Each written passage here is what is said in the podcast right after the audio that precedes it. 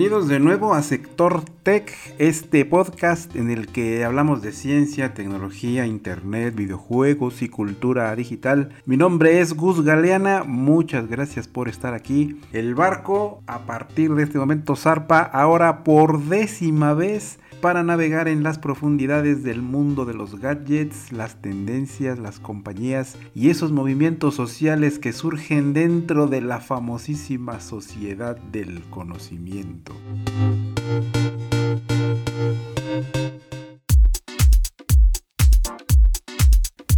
¿De qué vamos a hablar en este episodio? Tenemos algunas tech noticias como Facebook una vez más da de qué hablar, comentaremos sus últimas decisiones y lo que le ha resultado hasta ahora su famoso metaverso. Además vamos a comentar la difícil situación que viven algunos modelos streamers, ya estaremos diciendo de qué se trata, el uso de la inteligencia artificial para reemplazar vendedores de productos y de servicios, además que tenemos el regreso de un una de las secciones que inicialmente hayamos planteado aquí en este podcast Tecno Retro, en donde les platicaremos alguna historia un poquito triste de un producto mexicano que pudo haber sido mucho más y no lo hizo. Sin más preámbulo, comenzamos.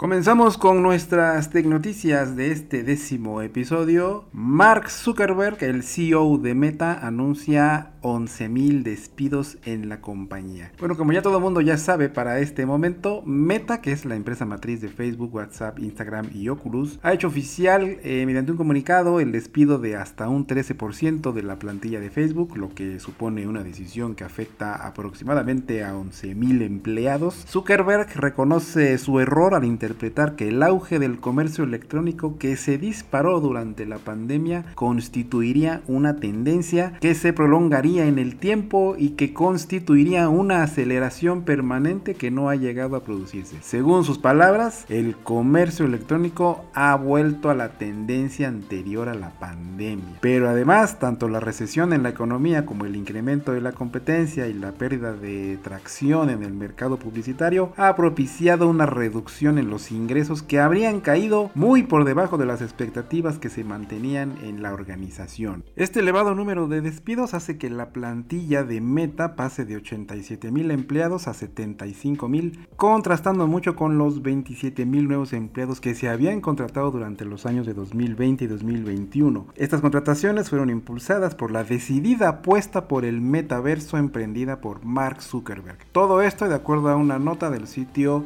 Silicon Technology Powering Business. ¿Esta decisión habrá tenido algo que ver con el regreso presencial luego de la pandemia, como lo menciona el señor Zuckerberg? ¿O es la apuesta al metaverso que no está prosperando al ritmo que todos esperábamos. En los últimos meses ha circulado mucha especulación sobre las decisiones que ha tomado Meta hasta el momento y la más fuerte de todas pues, es el hecho de centrarse en este metaverso. Parece ser que no, no está llevando por muy buen camino a esta gran gran compañía. En otra nota publicada por el Confidencial firmada por Jesús Díaz menciona que el metaverso de Zuckerberg no es lo que precisamente esperaba el mundo.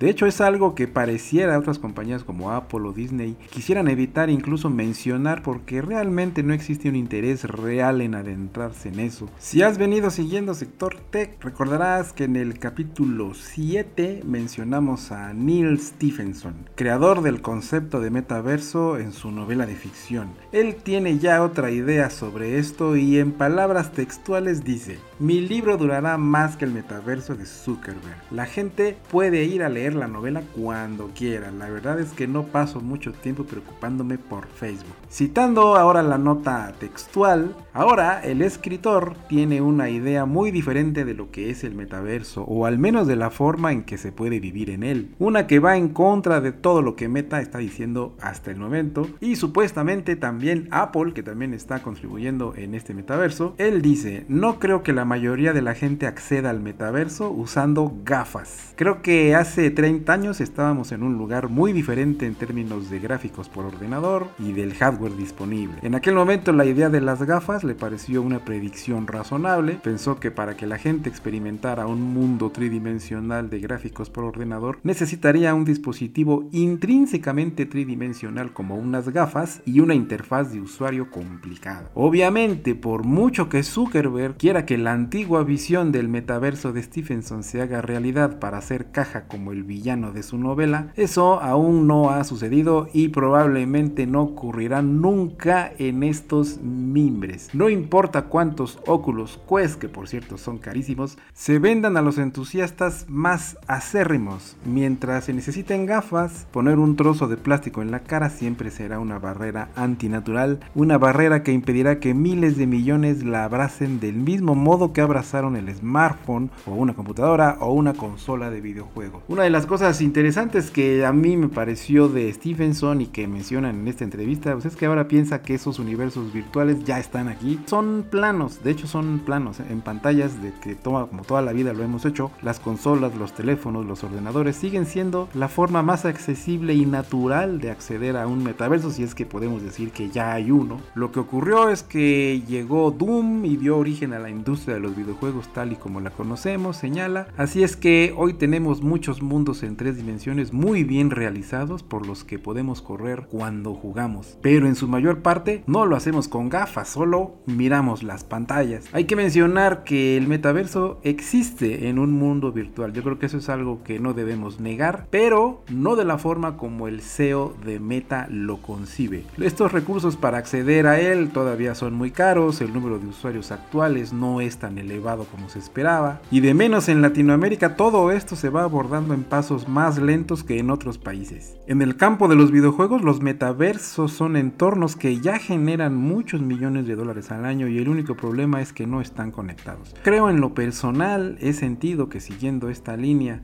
los únicos que podrían conectar todos estos mundos en los juegos es Microsoft con sus sistemas, con su infraestructura.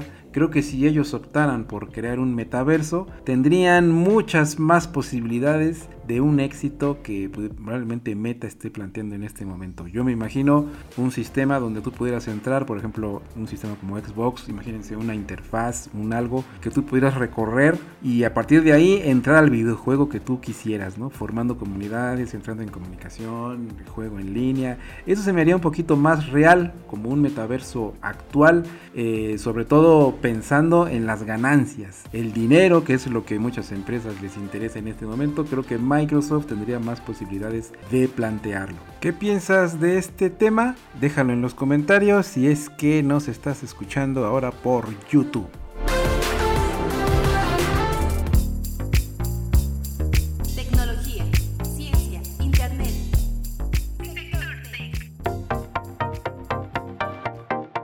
Abuso y explotación hacia las streamers de Twitch y OnlyFans. Desde que una de las streamers más populares del mundo, como lo es Amuran, exhibiera en una transmisión en vivo un presunto acto de abuso emocional y financiero por parte de su esposo, se abrió todo un debate entre los analistas de estos temas, el cual tuvo muchas aristas. Una de estas fue los comentarios de varios otros streamers masculinos que la acusaron de estafar, así entre, vamos a ponerlo entre comillas, de estafar a su público por ocultar que estaba casada. Por otro lado, el hecho de que hay varios casos en que existe explotación laboral, laboral, laboral, y es que hay muchos modelos y streamers que señalan son víctimas de manipulación de gente que las engaña, quedándose con buena parte de sus ganancias y que Además de todo, se hace negocio con este mismo material que ellas producen en otras vías en total desconocimiento de ellas. El sitio Insider informa que en el 2021 BuzzFeed presentó un informe que señala que la empresa de gestión de redes sociales Unruly fue acusada de prácticas de explotación además de la difusión sin el consentimiento de las creadoras. Según tres mujeres que se dedican a la generación de este tipo de contenidos en Twitch y en OnlyFans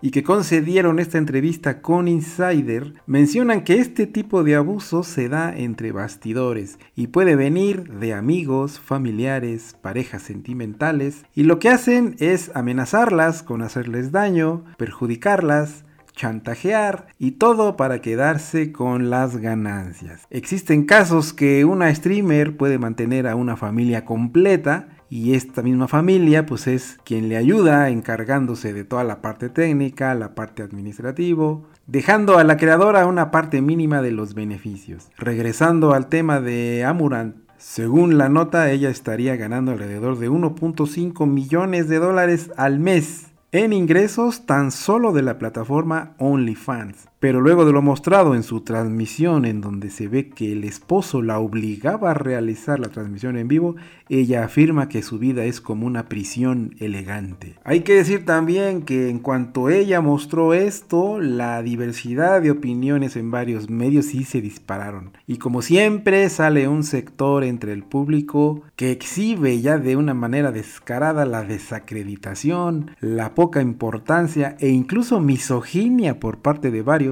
que encima de todo se sintieron estafados por la modelo cuando son ellos mismos los que provocan esta tendencia de consumo y que termina desafortunadamente en estas consecuencias. Díganme ustedes, hubo algunos que incluso pidieron el reembolso de todo el dinero que invirtieron en la modelo luego de que se enteraron que tenía O sea, aquí hay todo un tema ¿eh? con, este, con este asunto de las streamers y el consumo, ya estaremos hablando de esto más adelante. Hay todo un fenómeno social ahí que sí vale la pena comentarlo en próximas entregas. Pero lo que sí es un hecho es que el mundo del streaming y la generación de contenidos por OnlyFans no es lo que aparenta ser.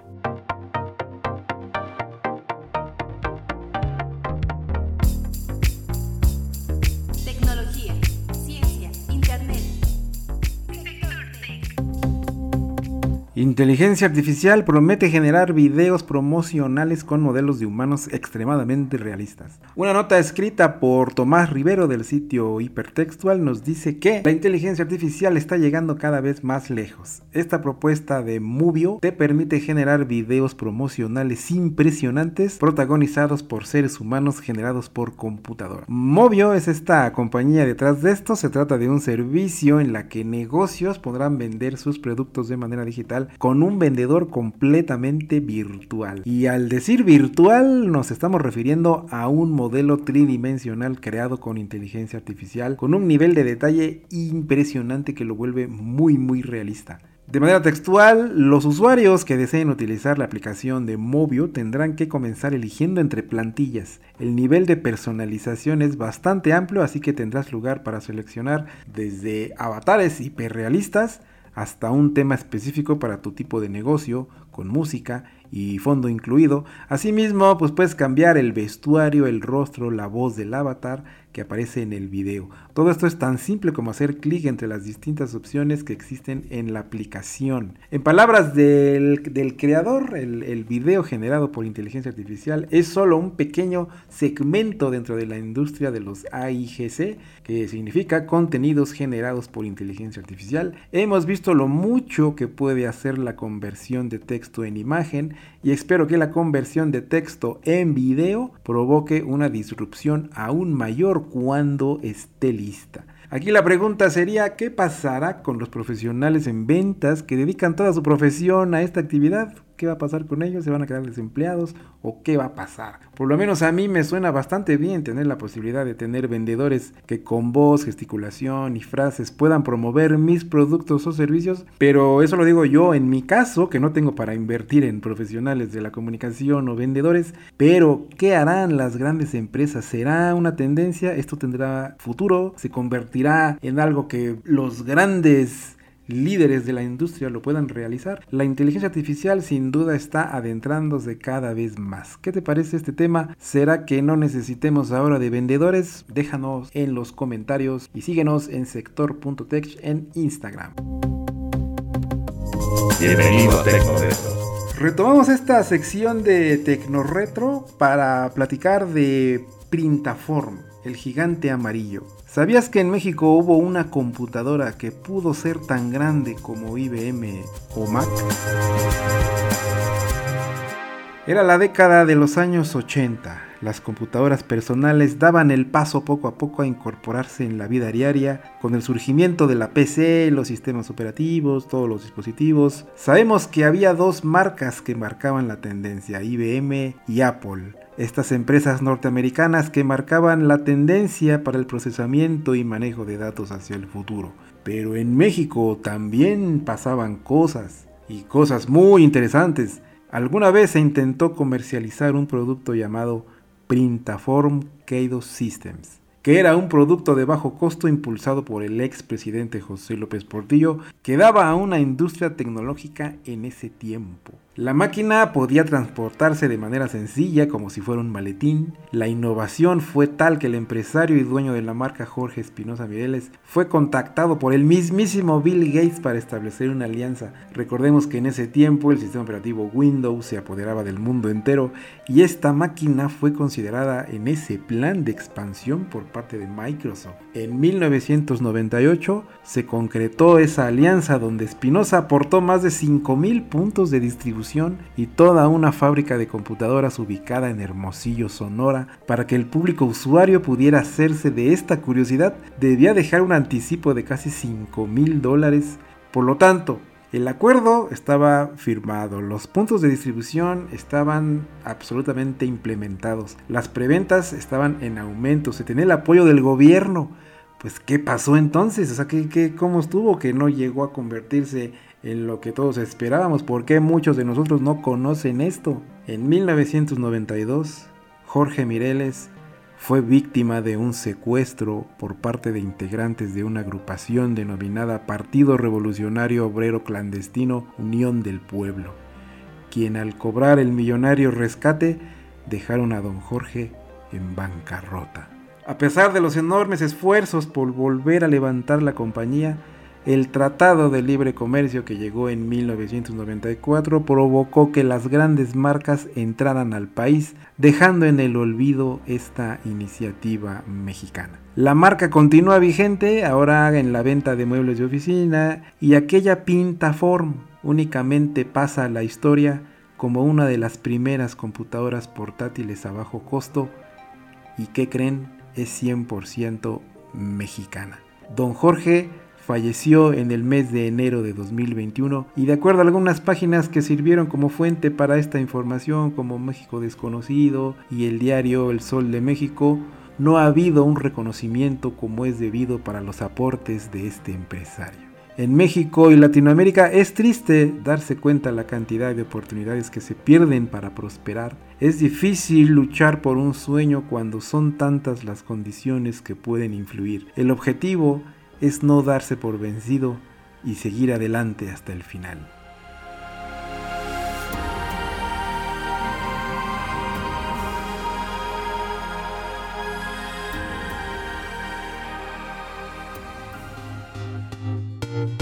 Mil gracias por haber dado play a este décimo episodio de Sector Tech. Si quieres escuchar los episodios anteriores, suscríbete en Spotify, Anchor, Apple Podcast y ahora también en YouTube. Suscríbete al canal buscándonos como Pirate Rock Radio.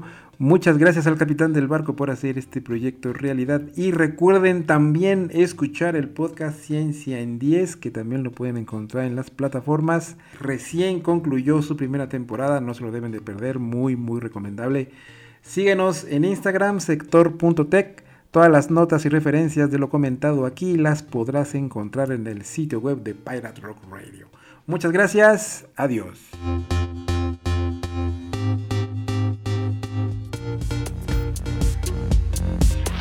Mantente actualizado con Sector Tech. Gracias por acompañarnos. Nos escuchamos en el próximo episodio.